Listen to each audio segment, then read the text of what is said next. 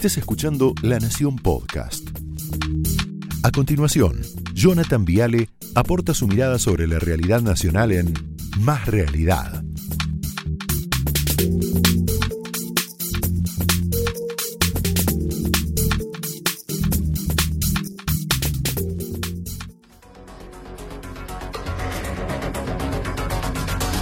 Bueno, buenas noches, bienvenidos. Ya charlamos con Luis Lacalle Pou, el presidente de Uruguay, mano a mano, con, con la mesa impresionante. Ya está el doctor Roberto Debac, Lucas Morando, Santi Bulat. Pero vamos a hacer un juego, si les parece. Vamos a hacer juntos un, un cuestionario para tratar de entender lo que nos pasa como país, si podemos, ¿no? Primera pregunta. A ver, ayúdame, pensá conmigo. En la Argentina, ¿se puede tomar un terreno ajeno? ¿Sí o no? La respuesta, lamentablemente, vos la sabés, es sí. Vos podés tomar un terreno y no pasa absolutamente nada. Ya lo dijo el presidente el otro día, no tiene sentido tener tierras improductivas. Entonces, dale que va. Segunda pregunta. En Argentina, ¿se puede hacer un acampe, no sé, sobre la 9 de julio? ¿Sobre la Avenida de Mayo? ¿Donde sea? ¿Sí o no? Bueno, está demostrado que sí, lo hizo el Polo Obrero, lo hizo Tupac Amaru barrio de pie, lo hizo todo el mundo y no pasa nada. No pasa nada. Tercera pregunta.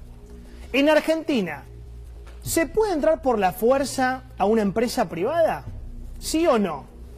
Bueno, la respuesta es sí. Y solo para que recuerdes, así entraba la patota de camioneros, conducida por Pablo Moyano. ¿Te acordás de esto, no? Esto es mercado libre. Sin previo aviso, una discusión gremial. Ahí están discutiendo. Mira, mira lo que hace ahora el señor, ¿eh? Uno, dos, tres. Y yo al inspector Juan Pablo Roldán, en plena avenida Figueroa Alcorta, zona acomodada de la capital federal, a las una, dos de la tarde. ¿Sabés qué pasó con Roldán? Se murió. ¿Sabes por qué? Porque dudó en disparar. ¿Sabes por qué dudó en disparar? Porque tenía miedo de terminar condenado por homicidio, como Chocobar.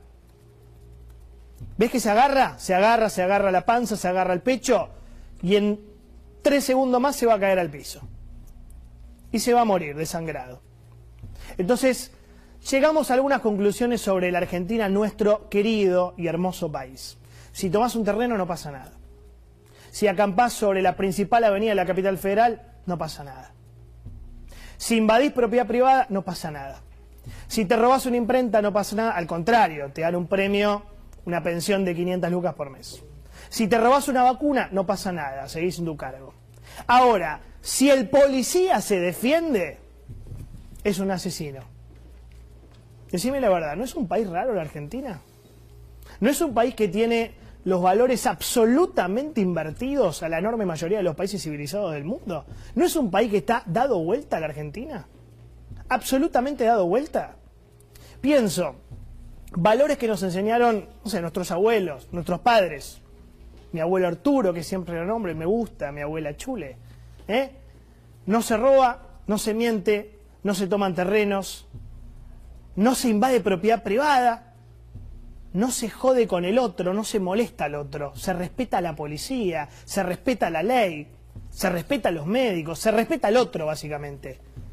¿Y qué pasa en nuestro querido país? El kirchnerismo ha tomado una decisión que es ideologizar absolutamente todo. Entonces el policía que le pegó un tiro a Chano, que lo amenazaba con una cuchilla, es un asesino, es un facho, es un ortiva, es un bruto, es un homicida y merece estar imputado.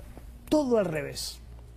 Yo no sé cómo Argentina tiene esa facultad, esa aptitud para dar vuelta a las cosas y que víctima sea victimario y victimario sea víctima. Pero en la Argentina pasa eso. El imputado es el policía que se defendió de un tipo que estaba drogado con todas las cosas que te puedes imaginar, cocaína, marihuana, pastillas, tenía un cuchillo en la mano, lo atacó, pero el victimario es el policía que se defendió. Argentina es así. Entonces la pistola Taser que hubiera servido para que no pase eventualmente esto, es de derecha. Es una picana, es de Videlas de Maceras, de Agosti, es de la dictadura. Vos fíjate lo que dice la diputada Gabriela Cerruti del kirchnerismo. Ella dice, bueno, basta chicos, ya está, ¿en serio vamos a discutir cuál es la mejor pistola para un caso de salud mental? Sí, diputada. ¿Te das cuenta que todos los temas en la Argentina están atravesados por la ideología? Es insoportable.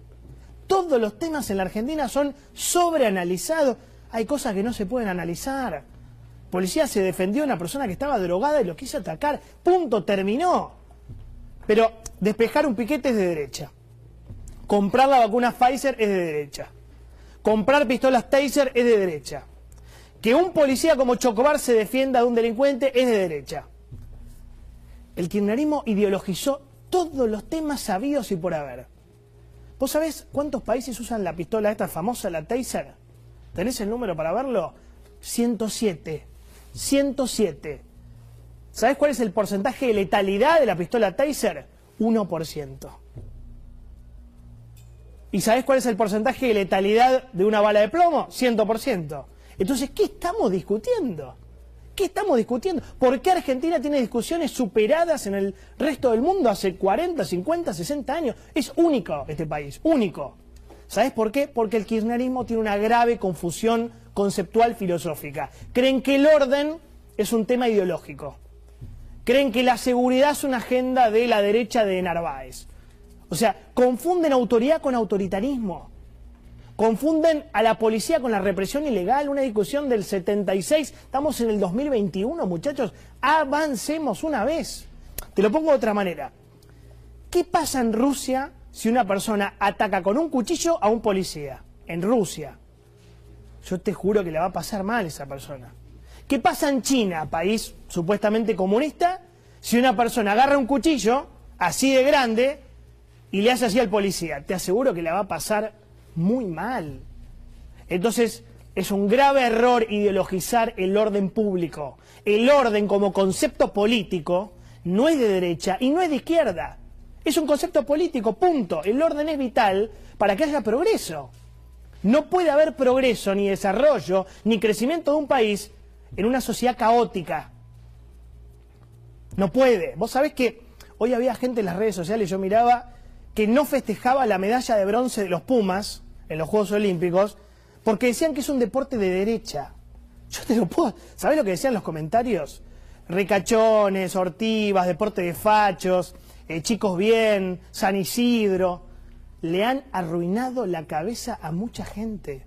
El kirchnerismo inyectó un odio ideológico que atrasa 70 años. Odio a la policía, odio a lo militar, odio al periodismo, odio a los jueces, odio al empresario, odio al rico, odio al campo, odio a lo productivo, odio al exitoso, odio al rugby. Es un odio cultural, es un odio ideológico. Es un odio que desconfiguró a la sociedad argentina, es un odio que nos lleva a tener discusiones de la Guerra Fría, muchachos, en serio. Mientras el resto de la humanidad discute robótica, eh, Big Data, Argentina se resiste a comprar vacunas Pfizer porque son imperialistas.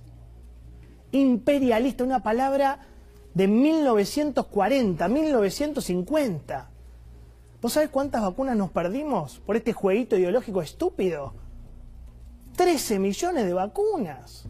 Ah, pero los glaciares. Ah, pero las embajadas, pero BlackRock, pero el FMI. Ah, pero Macri convirtieron a un laboratorio en el nuevo símbolo del imperialismo opresor, los nuevos fondos buitre. ¿Vos te acordás cuando Cristina decía patria o buitre? Mira. Hoy más que nunca, patria, sí, colonia no, representa en un determinado momento histórico muy particular, donde la Argentina una vez más sufre los ataques de fondos buitres y también de otros. Bueno, ese discurso patriotero, chauvinista, eh, nacionalista pero antiguo, es el mismo que usaron ahora con Pfizer para no comprar las vacunas, lo mismo. El problema es que esa decisión ideológica, lo mismo que con las Taser, le costó al país miles de vidas, pero miles. Y cuando llegaron las elecciones, bueno, aparecieron las vacunas. Así nos va como país. Discutimos pistolas, discutimos piquetes, discutimos vacunas, discutimos marcas, discutimos laboratorios, discutimos banderitas. El gran problema de Argentina es que este país se quedó congelado en el tiempo, mientras el resto del mundo sigue avanzando. Opiniones libres, hechos sagrados. Esto fue Más Realidad, un podcast exclusivo de La Nación. Escucha todos los programas de La Nación Podcast en www.lanacion.com.ar. Suscríbete para no perderte ningún episodio. Estamos en Spotify, Apple Podcast, Google Podcast y en tu reproductor de podcast favorito. Seguí escuchando La Nación Podcast.